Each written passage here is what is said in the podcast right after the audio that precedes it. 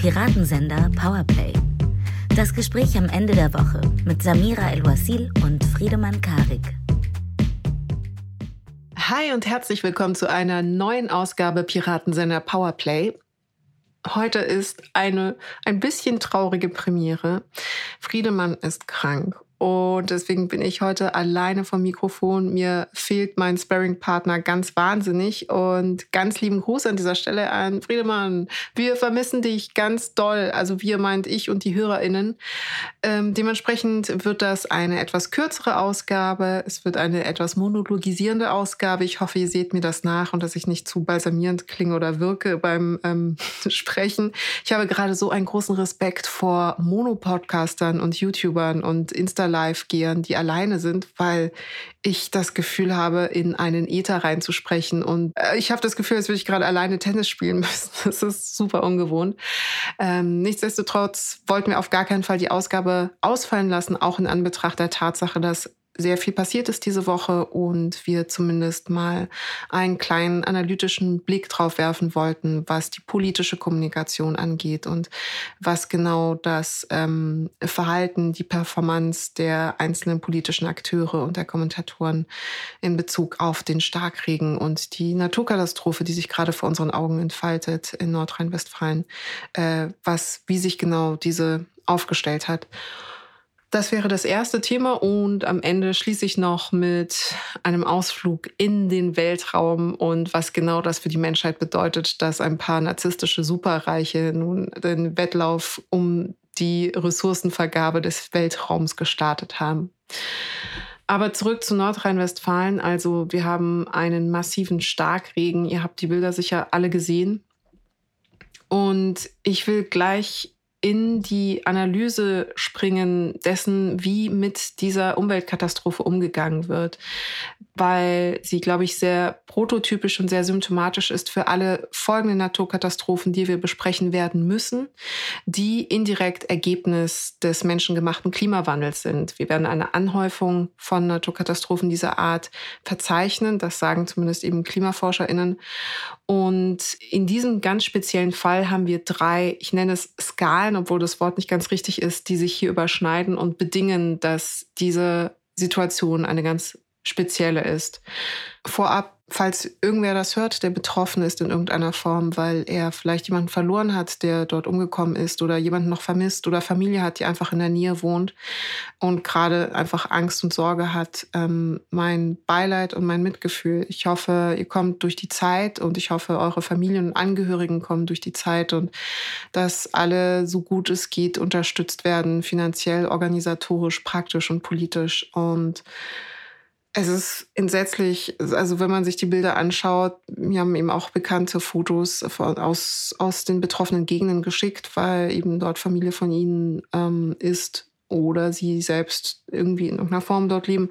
Und es sind wirklich postapokalyptische Bilder. Und aufgrund dieser Bilder und aufgrund dessen, was politisch damit gemacht wird, möchte ich eben das Augenmerk ähm, auf drei Arten des Umgangs mit dieser Naturkatastrophe legen, die, ähm, wie schon eingangs erwähnt, eben, glaube ich, sehr relevant für uns werden.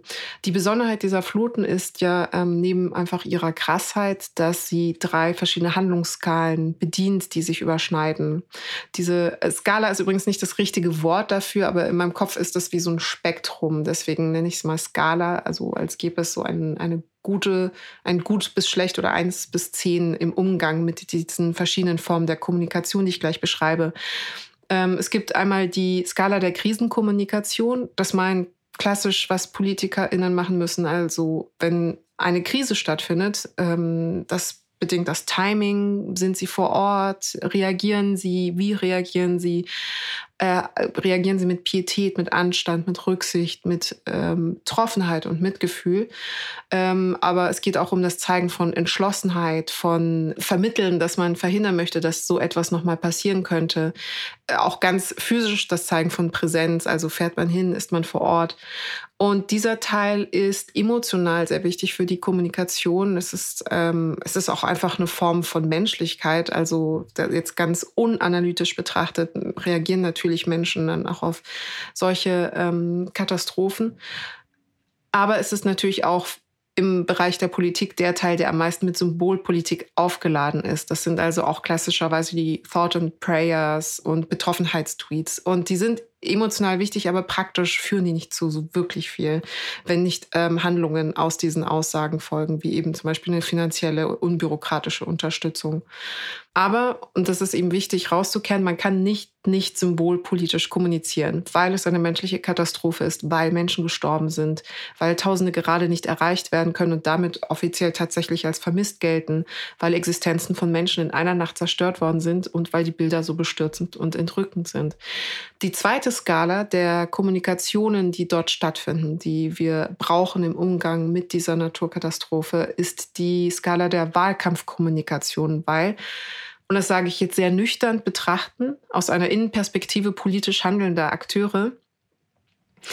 Natürlich wird jetzt jedes Fehlverhalten, also überhaupt jedes Verhalten vor dem Hintergrund des Wahlkampfes betrachtet werden. Und es wird mehr noch eigentlich ein sehr entscheidender Moment, speziell in Bezug auf Laschet natürlich, weil er Landeschef ist, wie die Politiker performen, wie sie sich verhalten. Man kann es nicht, nicht, auch an dieser Stelle, ohne den Wahlkampf äh, betrachten, interpretieren, verhandeln.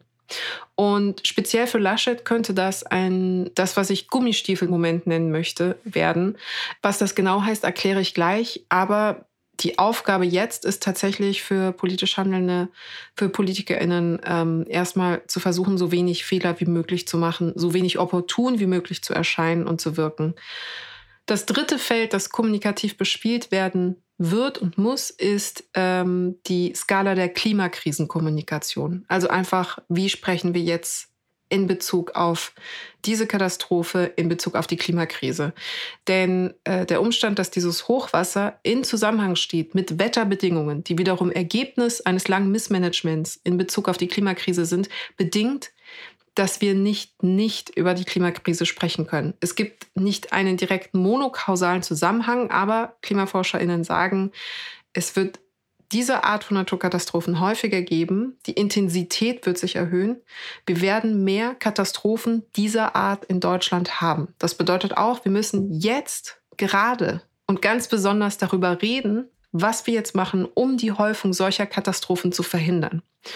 Und das führt uns zu einem der größten Kritikpunkte, wenn ich das so sagen kann, die quasi medial von politischen Kommunikatoren und Publizisten geäußert worden war in Bezug auf Politiker, dass eine Angst da war, dass das Sprechen, das zu frühe Sprechen über die Klimakrise in Bezug auf die Starkregenkatastrophe ähm, eine Form von politischem, klimapolitischen Opportunismus darstellen würde.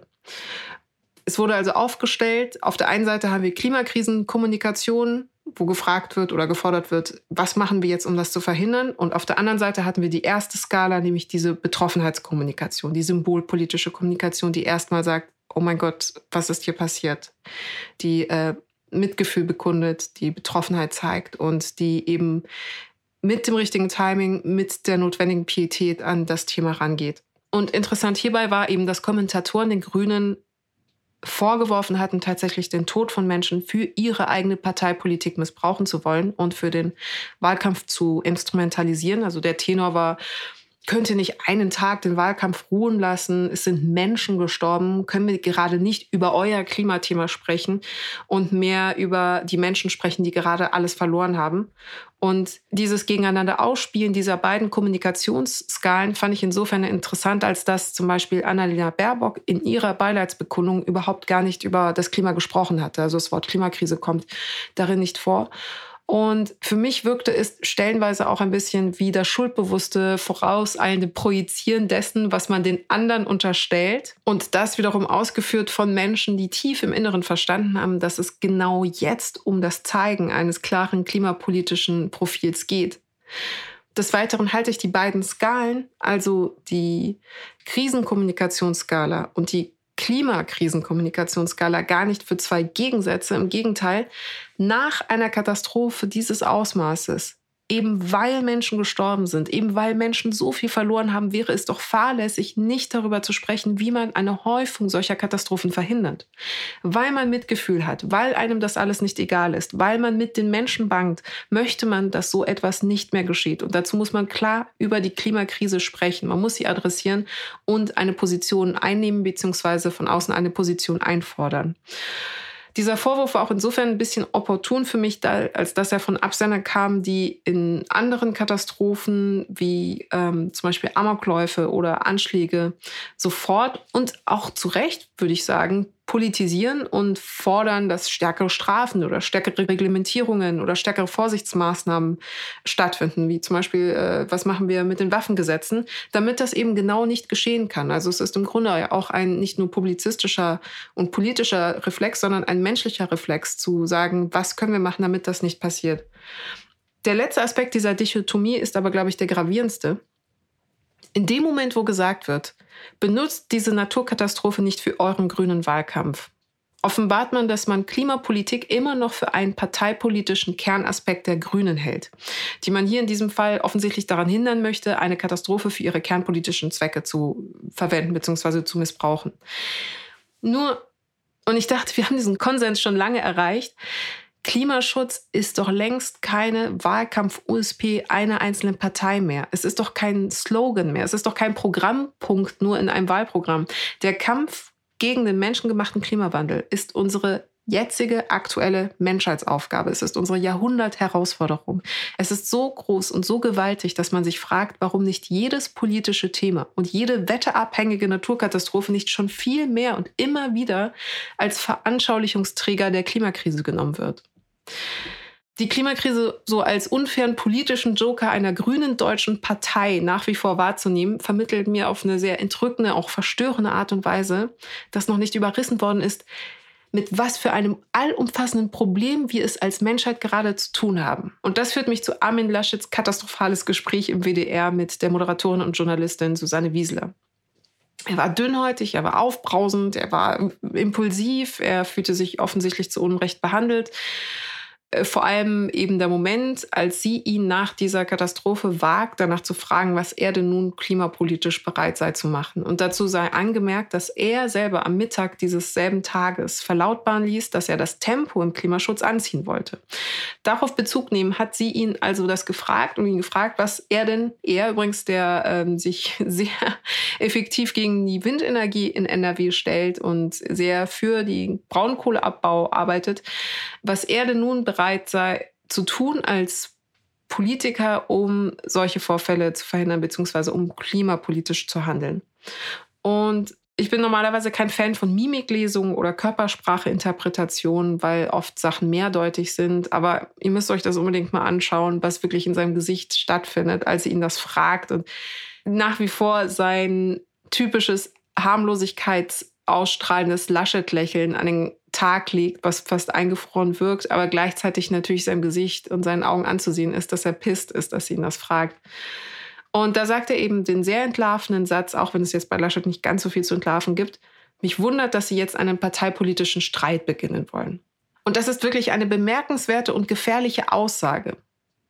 Ihre sinngemäße Frage, und ich paraphrasiere hier sehr breit, war, was wollen Sie als zukünftiger Kanzler? Also sie hat zukünftiger Kanzler nicht gesagt, aber natürlich müssen wir das ja als Zuschauer auch mitdenken. Das ist seine Position dort.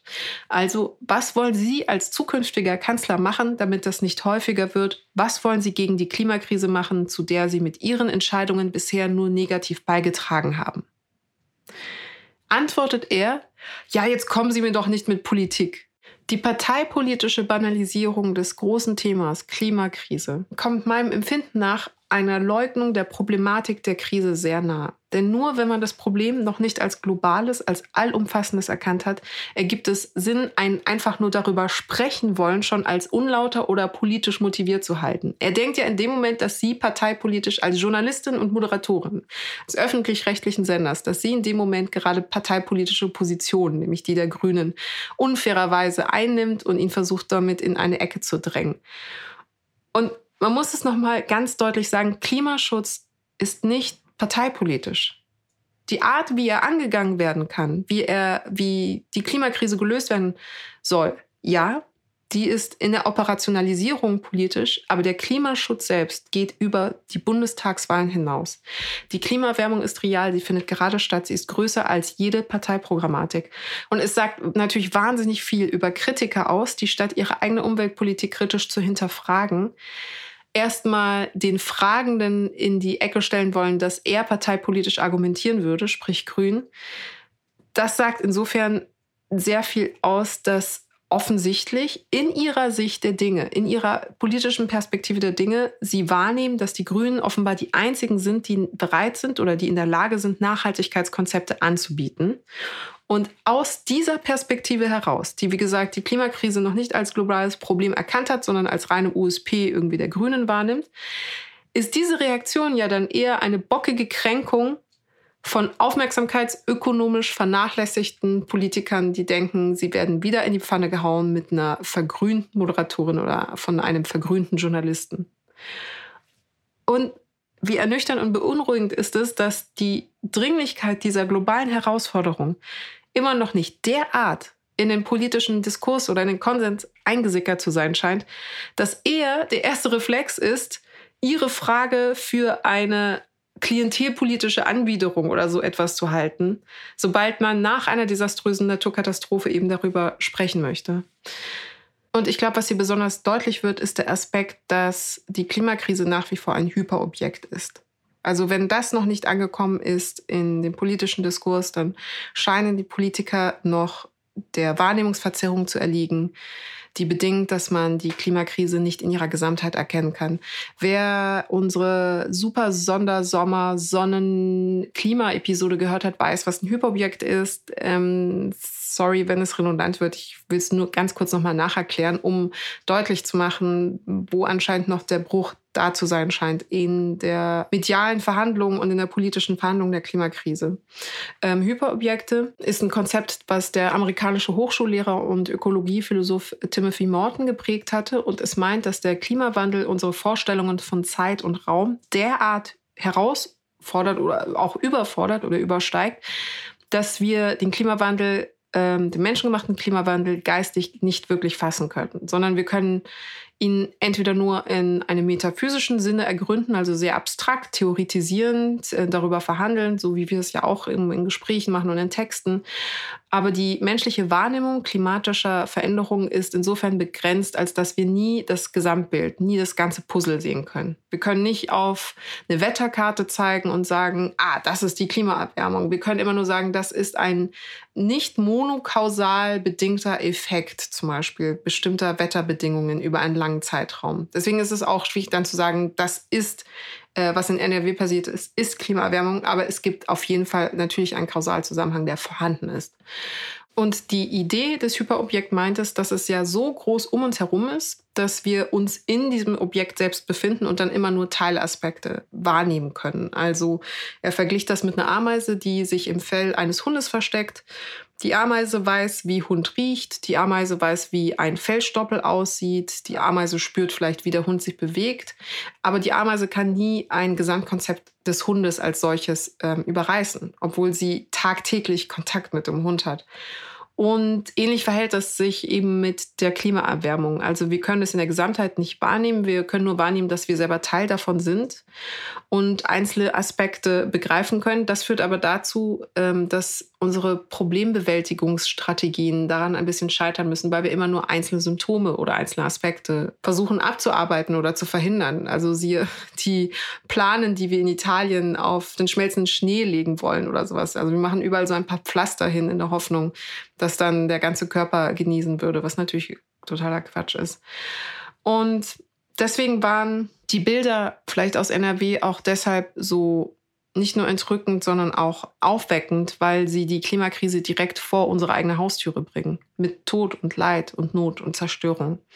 Wir bekommen jetzt hier eine unübersehbare Demonstration dessen, was uns die nächsten Jahre blühen wird. Und das ist, glaube ich, der Moment, wo einfach diese Zeitenwende sein muss und hoffentlich wird. Es ist so ein bisschen wie bei den Bildern des brennenden Amazonas damals, wo wir in Form von Fotos und von Karten und von Satellitenbildern langsam ein Gefühl, eine Plastizität des Phänomens ähm, herstellen konnten und bekommen haben. Und Dementsprechend müssen wir diese Bilder aus NRW auch mit dem notwendigen Entsetzen betrachten, weil sie exemplarisch visualisieren, was die Konsequenzen unserer Konsum- und Politikentscheidungen sein werden. Das heißt, es braucht, und ich bin damit wieder bei den ersten drei Skalen, es braucht die symbolische Kommunikation oder die symbolpolitische Kommunikation unbedingt. Denn der Verlust dessen, was dort kaputt geht, der Tod der Menschen muss uns so sehr schmerzen, als wären wir direkt selber betroffen, weil wir klimatechnisch gesprochen selber direkt betroffen sind. Das können in Zukunft und werden in Zukunft auch wir sein, wenn wir nicht klimapolitisch handeln. Dieser Aspekt führt mich wieder zu diesen drei Kommunikationsskalen, von denen ich eingangs gesprochen habe. Der Krisenkommunikationsskala und der Wahlkampfskala und der Klimakommunikationsskala. Menschen, die auf der, also politisch handelnde Akteure, die auf der letzten Skala, auf der Klimakommunikationsskala negativ abschneiden, versuchen natürlich alles, um auf den ersten beiden Skalen positiv abzuschneiden. Also die Krisenkommunikation, die Wahlkampfskala. Und es sind auch die einfacheren Skalen, to be honest. Es sind die Sachen, wo man weiß, wie man sich inszeniert. Und es sind die Sachen, wo man weiß, was man äh, für Worte wählt, die Thoughts and Prayers. Und dementsprechend auffällig war auch der Moment, als Laschet, nachdem Wiesler ihn gefragt hatte, was er denn fühle, sagt, das ist mal eine wichtige Frage, die die Bürgerinnen dort draußen interessieren würde. Das ist nämlich seine Kommunikationsskala, auf der er sich zu Hause fühlt. Und dieses Manöver verdeutlicht natürlich, mit welchem Grad an Verblendung wir gerade noch arbeiten und mangelndem Problembewusstsein. Also die Argumentation und auch die emotionale Abwehrhaltung, die sich äh, dahinter verbirgt, also das Ausweichen auf die ersten beiden Skalen zu Ungunsten der dritten Skala, der klimapolitischen Skala, verhält sich immer mit der Logik im Diskurs wenn jemand tatsächlich vor der Klimakrise warnt und sagt, wir müssen was machen, dann will keiner darüber sprechen oder soll nicht darüber gesprochen werden, weil es ja noch kein sichtbares Problem gibt, eben siehe Hyperobjekt. Und dann gilt es als hysterisch. Dann gelten die äh, damals bei der Pandemie die Virologen und jetzt die KlimaforscherInnen als eine Form von Cassandra. Und dann kann man auch so Sätze natürlich sagen, wenn man an Laschet ist und bei Anne Will sitzt, wie aus irgendeinem Grund ist das Klimathema plötzlich zu einem weltweiten Thema geworden. Das ist ein Satz, der aus hundertprozentiger Verblendung und Verdrängung des Themas erfolgte. Aber wenn es dann einen konkreten Anlass gibt, eben eine Naturkatastrophe oder seien es die Waldbrände in den USA, die Hitze, äh, sei es Japan, sei es Italien, dann ist es plötzlich Instrumentalisierung und Wahlkampfpolitisierung. Dann wird gesagt, du agierst auf der zweiten Skala, der Wahlkampfskala, viel zu laut, viel zu hoch. Ähm, nimm dich mal ein bisschen zurück. Du missbrauchst etwas sehr, sehr Schlimmes, eine Tragödie für deine politischen Zwecke. Das heißt, in dieser Logik gibt es kaum eine Möglichkeit, ähm, auf analytische, auf sachliche Art und Weise, auf produktive Art und Weise jemals vom Timing her Klimakrise richtig zu adressieren. Deswegen gibt es kein richtiges Timing. Das Timing ist jetzt und es war schon die ganze Zeit. Es ist wie die exponentielle Kurve, wo äh, Menschen, die nicht verstehen, wie eine exponentielle Kurve funktioniert, am Ende sagen, ah, hier ist die exponentielle Kurve. Und ein Wissenschaftler oder ein Statistiker wird dir sagen, nein, die exponentielle Kurve fängt am ersten Moment dieser Kurve an. Sie ist an jedem Ort dieser Kurve eine exponentielle Kurve. Und so verhält es sich auch mit der äh, Kommunikation und dem Verhandeln, dem Sprechen über die Klimakrise. Und diese drei Skalen, die Klimakommunikationsskala, die Krisenkommunikationsskala und die Wahlkommunikationsskala, werden hier willentlich oder intuitiv oder opportunistisch vermischt oder selektiv genutzt für die eigenen Vorteile, das, was gut für einen funktioniert. Und die Aufgabe ist analytisch anzuerkennen, dass alle drei Skalen natürlich miteinander zusammenhängen und alle drei gleichzeitig relevant sind. Ein anderer Satz von Laschet aus dem Gespräch war ebenfalls sehr symptomatisch für das grundsätzliche Problem in der Wahrnehmung seiner Dringlichkeit. Er sagte den entscheidenden Satz, weil jetzt so ein Tag ist, ändern wir nicht die Politik. Hier kann ich es ganz kurz halten. Andersrum wird ein Gummistiefel draus, weil jetzt so ein Tag ist, von weiteren Tagen dieser Art, die wir immer häufiger erleben werden, ändert man natürlich die Politik.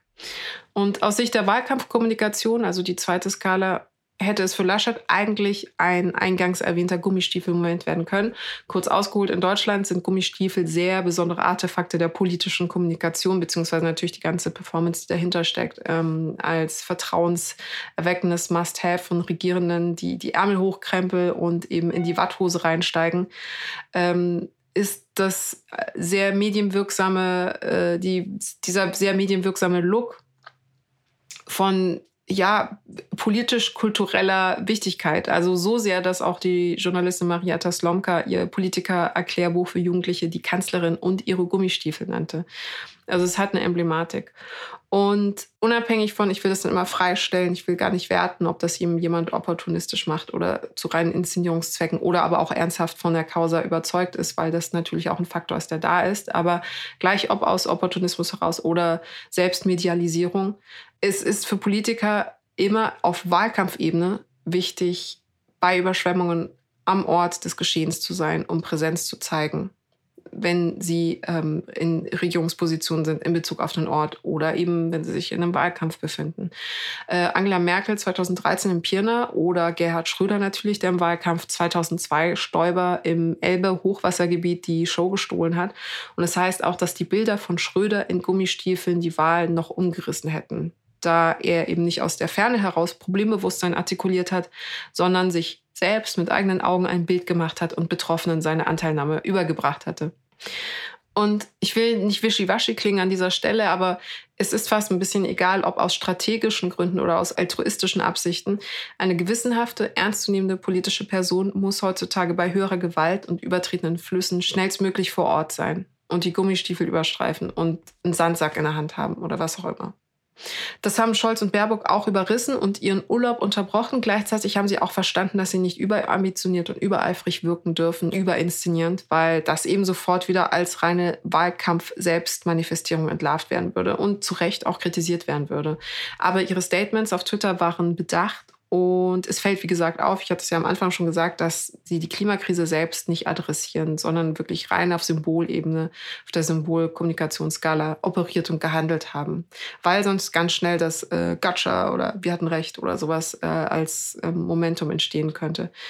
Und Laschet war auch früh da in Gummistiefeln. Er hat auch der Bild als allererstes ein Interview gegeben, was ich persönlich hochproblematisch finde, zumal dies ein Medium war, das nie auf äh, Klimakommunikationsebene korrekt operiert hat. Also sie haben Tage zuvor die Meteorologen als Wahlkampfunterstützer der Grünen so ungefähr geframed. Aber okay.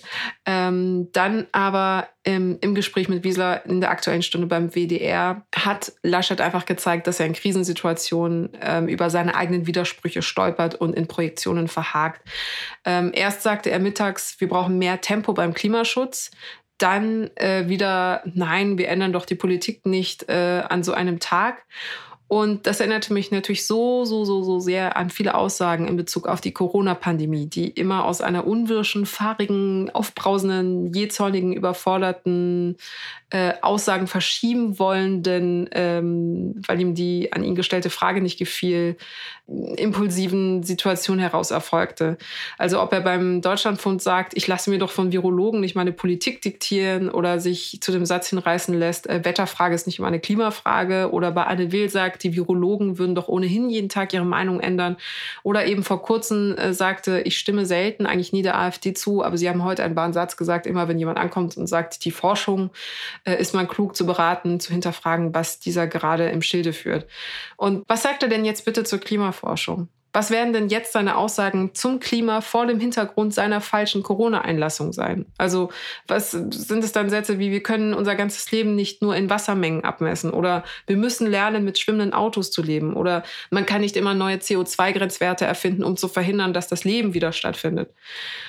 Äh, oder aber eben mit Verlaub, mir sagen Klimaforscher nicht, was ich für Entscheidungen zu treffen habe, sondern ich treffe sie eigenständig. An dieser Stelle kann ich nur hoffen, dass er sein eigenes inneres Tempolimit bei der Bekämpfung des menschengemachten Klimawandels endlich überschreitet. Und das wäre die Stelle, wo Friedemann eine fantastische Überleitung hätte zum nächsten Thema. Und jetzt ist er nicht da. Und deswegen muss ich einfach ad hoc sagen, so, kommen wir zum zweiten Thema. Es ist auch nur ganz kurz. Ich wollte eigentlich auch nur meine Two Cents zu äh, Branson Musk und Bezos äh, Bezos, warum sage ich Bezos? Bezos, ähm, die drei von der Weltraumtankstelle abgeben.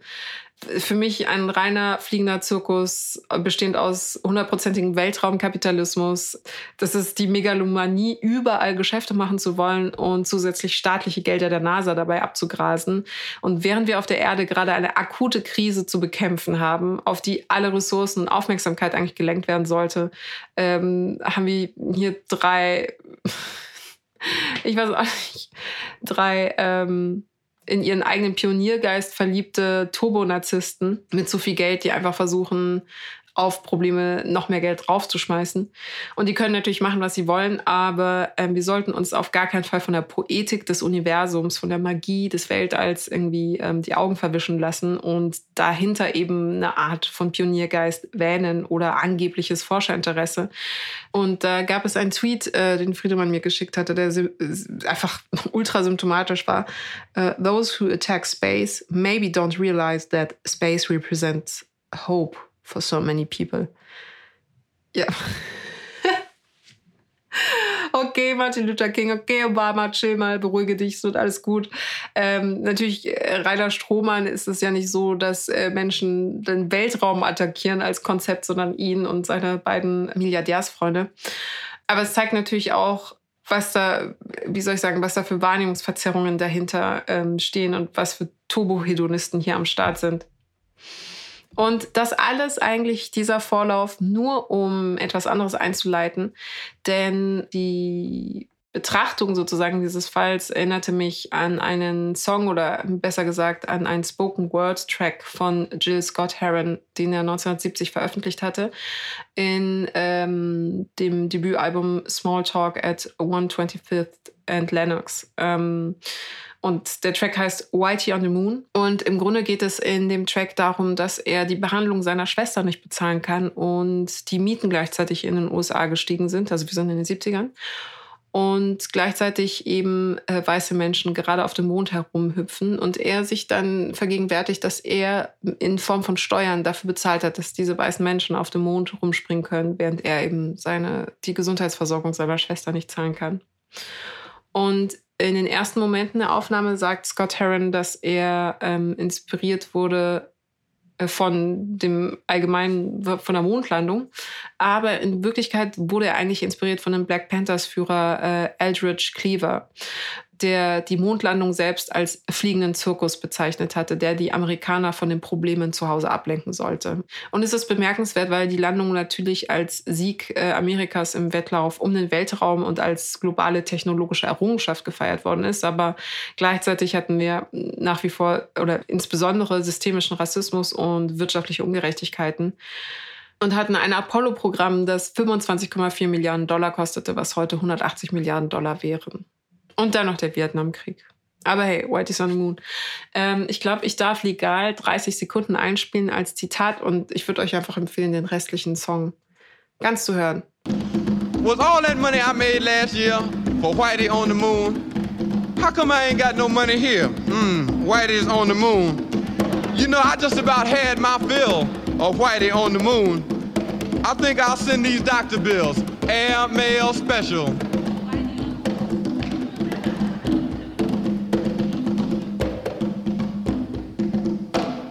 To Whitey on the Moon. Damit kriege ich gleich aus und ich wünsche euch ein fantastisches Wochenende. Ihr merkt, es ist viel weniger lustig, wenn Friedemann äh, nicht da ist. Ich brauche, ich, ich brauche, Friedemann kommt zurück.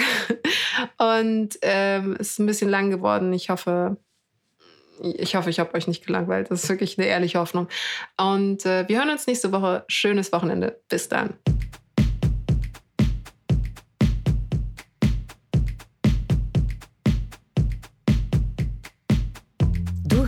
Piratensender Powerplay. Das Gespräch am Ende der Woche mit Samira El-Wasil und Friedemann Karik. Piratensender Powerplay ist eine Produktion von Stereotype Media in Kooperation mit Yam Yam, der unsichtbaren Tupperbox für den diskreten Foodie. Du möchtest Yam Yam zwei Wochen lang kostenlos testen? Abonniere diesen Podcast überall und gewinne gutes Korma. Bon Appetit!